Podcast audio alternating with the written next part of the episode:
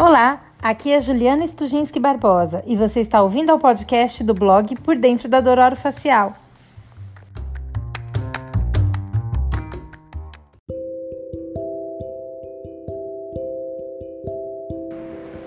Oi, pessoal! Hoje o assunto é DTM. DTM é a sigla para disfunção temporomandibular e é a condição carro-chefe dos atendimentos na clínica de dor orofacial, sendo a segunda causa de dor mais frequente. A primeira é a dor odontogênica.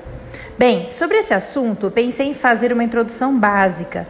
E quando eu já estava começando a gravar, eu me lembrei de um vídeo que eu fiz há uns dois anos para o professor Roberto Pedras, que na época ministrava uma aula para a turma de graduação em, em Belo Horizonte. Bem, foi uma experiência bem interessante. Esse vídeo está disponível no YouTube para quem quiser assistir. Eu vou deixar o link abaixo aqui na descrição do podcast. Mas olha só, se eu já tinha o vídeo, então o que, que eu resolvi fazer? Resolvi extrair o áudio desse vídeo e colocar aqui no podcast. É só uma introdução, gente. Nós vamos falar bastante de DTM por aqui. Então, vamos lá? Vamos ouvir esse áudio? Fique com ele.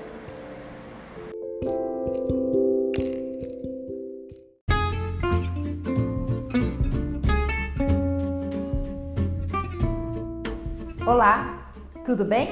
Meu nome é Juliana, eu sou cirurgiã dentista, especialista em disfunção temporomandibular e dor orofacial e também sou professora, fiz mestrado, fiz doutorado nessa área de dor e sou blogueira também. Essa é, é talvez seja a minha melhor função, né, ser blogueira. Uh, Para quem quiser me seguir, eu tenho um blog chamado Por Dentro da Dor Facial, que o site é www.julianadentista.com. Bem, mas eu não estou gravando esse vídeo aqui para fazer uma propaganda do meu blog. Eu estou gravando, se bem que eu estou aproveitando isso, mas eu estou gravando aqui a convite do professor Roberto Pedras, que eu quero agradecer, para contar um pouquinho para vocês sobre o meu arroz com feijão no consultório, que é disfunção temporomandibular, que faz parte até uh, do nome da especialidade que eu faço parte, né? Que a especialidade é disfunção temporomandibular e dor orofacial. Dor orofacial, acho que o professor Roberto Pedras vai conversar com vocês em breve. Pois bem, o que, que é disfunção temporomandibular? Acho que todo mundo já deve ter ouvido de algum paciente ou de algum, algum familiar que ah, eu tô sentindo uma dor no rosto, eu tô sentindo um barulho no meu ouvido, eu não tô com dificuldade de mastigar, ah, eu tô com dor de cabeça nessa região das têmporas. Será que isso é uma disfunção temporomandibular? Por definição, disfunção temporomandibular ele é um grupo de condições musculoesqueléticas e neuromusculares que envolvem tanto as articulações temporomandibulares quanto os músculos mastigatórios e todos os tecidos associados. Então, pessoal, prestem atenção. Uma dor no pescoço, nessa região de esternocleidomastoide, por exemplo, ou como chamada agora ECOM, né, pela nova nomenclatura, uma dor nessa região que refere dor para a cabeça, isso não é disfunção temporomandibular. Para ser disfunção temporomandibular, é necessário que a dor ou disfunção, então barulho, ruídos articulares, sejam localizados tanto na musculatura mastigatória, que se encontra nessa região, quanto nas articulações temporomandibulares. É importante se lembrar disso, porque às vezes as pessoas confundem, ah, eu tô com uma dor na nuca, será que isso é disfunção temporomandibular? Não, não é. Porém, se eu estou com dificuldade de mastigar por culpa de uma dor na face, isso pode ser uma disfunção temporomandibular. A gente não pode esquecer que a gente tem que fazer o diagnóstico diferencial. A disfunção temporomandibular, ela é a segunda causa de procura de atendimento no consultório odontológico. A primeira causa ainda são as dores de dentes e tecidos periodontais. Então não podemos esquecer que para o diagnóstico o importante é eliminar primeiro a possibilidade dessa dor ser de origem odontogênica. Então, o DTM é um imenso guarda-chuva. Isso também a gente tem que entender. Embaixo desse guarda-chuva existem vários termos, tá? Vários tipos de subdiagnósticos. Então, quando a pessoa fala assim, ah, para DTM se faz, se coloca uma placa, aí você se pergunta, mas qual tipo de DTM meu paciente tem? Será que todas as DTMs a gente faz o tratamento igual? Então, por exemplo, você pode ter uma capsulite, uma anquilose, uma fratura, uma mialgia centralmente mediada, deslocamento de disco sem redução, com redução, problemas articulares. Então é preciso sim ficar de olho e entender qual tipo de disfunção temporomandibular esse paciente tem. De forma didática, e para que também a gente não se confunda tanto, o primeiro diagnóstico diferencial é entender se esse paciente apresenta uma disfunção do tipo muscular e seus subtipos ou do tipo articular e os seus subtipos. O paciente pode, claro, ter dois tipos de dores ou de disfunções. Por exemplo, um paciente pode apresentar deslocamento de disco com redução, fazendo um barulho do tipo estalo nessa articulação, com desvio em abertura e fechamento, e mesmo assim apresentar uma dor do tipo mialgia local na musculatura. Entre as DTMs musculares, as mais comuns no consultório são a mialgia local, a dor miofascial com referência e a dor miofascial com espalhamento. São os tipos mais comuns, não que você não vai atender os demais e não precisa saber, mas é o 90% das disfunções musculares que aparecem no consultório. Do tipo articular, nós temos então deslocamento de disco com redução, que são caracterizados pelos estalos, deslocamento de disco sem redução, em que o paciente tenta abrir a boca e não consegue ir até o final, então você tem uma deflexão, que é quando a abertura ela puxa para um lado. E você tem também os processos degenerativos na articulação temporomandibular, tipo osteoartrose ou osteoartrite. Esses são os mais comuns, os tipos mais comuns encontrados entre as disfunções temporomandibulares articulares. Ou seja, aquele negócio de que cai o queixo, né? Todo mundo ouve falar, ah, disfunção temporomandibular, nossa, disfunção da TM é quando luxa a TM cai o queixo. Isso não é tão comum quanto se pensa, viu, gente? É mais incomum do que os deslocamentos de disco com redução. Mas, a gente tem, como eu falei, a gente tem que aprender todos os tipos. E era muito, muito engraçado que a disfunção temporomandibular, até pouco tempo atrás, se você pegasse os livros, eles não falavam a mesma língua, sabe? Alguns livros descreviam disfunção de uma forma, outros livros descreviam de outra. Então existiam vários tipos de classificação, diferentes formas de classificação. E isso fazia com que nem sempre fosse fácil o diagnóstico. Então, em 1992, lá na cidade de Seattle, em Washington, surgiu o RDC-TMD, que é Research Diagnostic Criteria for Temporomandibular Disorders. O que quer dizer isso? Esse é um sistema que é universalmente utilizado, entre, primeiro foi utilizado entre os pesquisadores, que é o RDC, criado em 1992, para que deixasse todo e qualquer método de classificação igual em todos os países. Por exemplo, uma dor miofacial no Brasil seria idêntico a uma dor miofacial na Europa, uma dor miofacial no Japão. Isso é muito bacana, por quê? Porque potencializa melhor a qualidade das pesquisas científicas. Então, por exemplo, se você quer saber a laser terapia, ela funciona para dor articular, então você tem que caracterizar bem a amostra. Isso fez com que a amostra fosse bem caracterizada.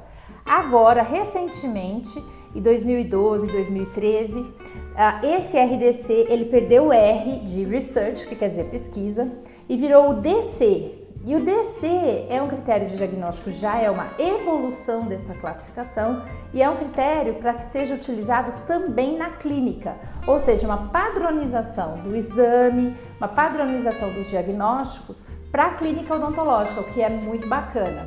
Também ah, eu gosto muito, eu utilizo bastante a classificação da Academia Americana de Dor Orofacial. Eu acho que é uma classificação um pouco mais abrangente, que agora na sua nova edição, na quinta edição, que infelizmente não está traduzida para o português ainda, ela se aproximou bastante do RDC e trouxe algumas nuances interessantes aí, uh, porque ela abrange o maior número de classificações. Por exemplo, miosite ossificante, que é uma coisa rara de acontecer uh, na clínica, mas, como eu disse, pode ser que você é, tenha um caso desse pela frente. Isso não é descrito no RDC, é descrito na Academia Americana de Dor Orofacial.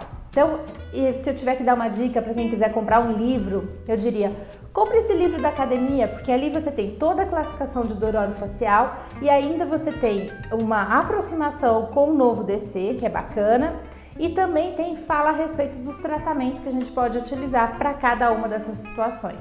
Hashtag fica a dica, né? Essa hashtag. Porém, vamos pensar, será que é comum uh, a presença de sinais e sintomas de disfunção temporomandibular na população? Quando a gente fala em sintomas, sintomas, o sintoma mais característico é dor na face. Esses sintomas, eles estão, não só esse, né, como também é, relato de limitação de abertura, por exemplo, é um, também um sintoma. Sintomas estão presentes entre a faixa etária entre 18 e 65 anos, entre 40 a 60% da população. Já os sinais, cujo mais característico é o ruído articular, estão presentes entre 30 a 60% da população. Se a gente for pegar um conjunto de sinais e sintomas, então a gente percebe que ruído articular é realmente muito presente, sobretudo na faixa etária acima de 65 anos, por culpa dos processos degenerativos. Então, enquanto na população mais jovem os ruídos articulares são do tipo estalo, na população mais idosa, esses ruídos articulares são como se fosse uma folha seca, uma crepitação, já característico de degeneração articular. Veja que a sensibilidade muscular, a faixa etária com maior incidência é entre 18 e 65 anos. E apesar de ser tão incidente esse conjunto de sinais e sintomas, ah, nós devemos preencher critérios de diagnóstico para que possamos encontrar os pacientes que realmente necessitam de tratamento para a disfunção temporomandibular. E segundo a Academia Americana de Dor Orofacial, isso corresponde hoje a 7 a 15% das pessoas que necessitam realmente de tratamento para a disfunção temporomandibular. E então eu queria deixar uma mensagem para vocês para finalizar aqui o vídeo. Uh, convidá-los mais uma vez a conhecer o meu trabalho lá no blog julianadentista.com. Podem me mandar perguntas, me sigam no Instagram, sempre estou fazendo Insta Stories, arroba Facial. Estou aproveitando para fazer um merchan. Mas eu queria deixar uma mensagem muito importante para vocês. Nunca, nunca iniciem um tratamento sem ter certeza do diagnóstico. Esse é o maior problema da odontologia hoje se erram muito, se fazem muitos tratamentos que são desnecessários ao, ao paciente. Por quê? Porque não conhecem o diagnóstico. Então, isso é super importante. Então, conversa com o professor Roberto Pedras, leia um pouquinho sobre isso. No site tem o site do RDC que eu vou deixar aqui embaixo, tem o site da Academia Americana de Dourado Facial, o meu site. Procure entender como é o diagnóstico e aí sim pensem qual será o melhor tratamento para esse tipo de diagnóstico. Tá ok? Muito obrigada, obrigada Roberto pela possibilidade de falar com esse pessoal. Um abraço!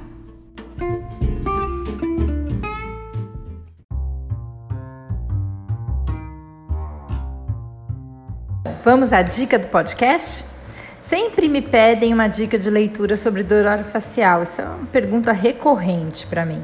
Então eu resolvi indicar três livros que eu gosto e consulto sempre. O primeiro eu já citei aqui, é o livro da Academia Americana de Dor Facial. Ele é um guia e para mim ele é indispensável, não só para quem está começando, como também para quem já está na área. Ali você tem a classificação de todas as dores orofaciais. O problema é que esse livro, na sua última edição, ainda não recebeu tradução para o português, o que é uma pena. A gente está esperando, vamos ver se essa tradução chega, né? A segunda dica é o livro Controle das DTM, unindo o avanço em pesquisa ao tratamento clínico. Esse livro uh, foi escrito pelos professores Charles Green e Daniel Laskin com uma série de colaboradores. Eu adoro esse livro, mas para quem já está familiarizado na área que eu indico, sabe? É um livro um pouquinho mais profundo sobre DTM, mas vale a pena ler. E a terceira dica é um livrão, daqueles que o dentista adora comprar e ficar consultando. Eu só não sei como carrega aquele livro, né? Porque é pesado pra caramba. É, é o livro Dororo Facial e Cefaleias, ah, que foi escrito pelos professores Charav e o Rafael Benólio.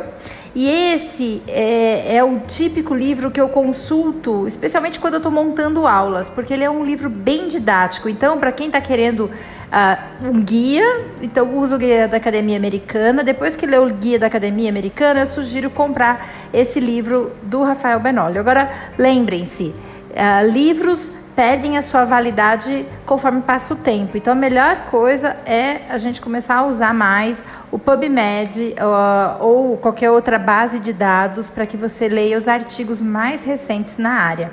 Tá certo? É isso, pessoal. Me enviem sugestões, reclamações, dicas. Deixe sua pergunta lá no Instagram, ou no e-mail, ou pelo Twitter. Meu e-mail é juliana.dentista.gmail.com, o Twitter, arroba Dororofacial, ou no Instagram, arroba DTM Dororofacial. Eu aguardo a sua mensagem e até a próxima!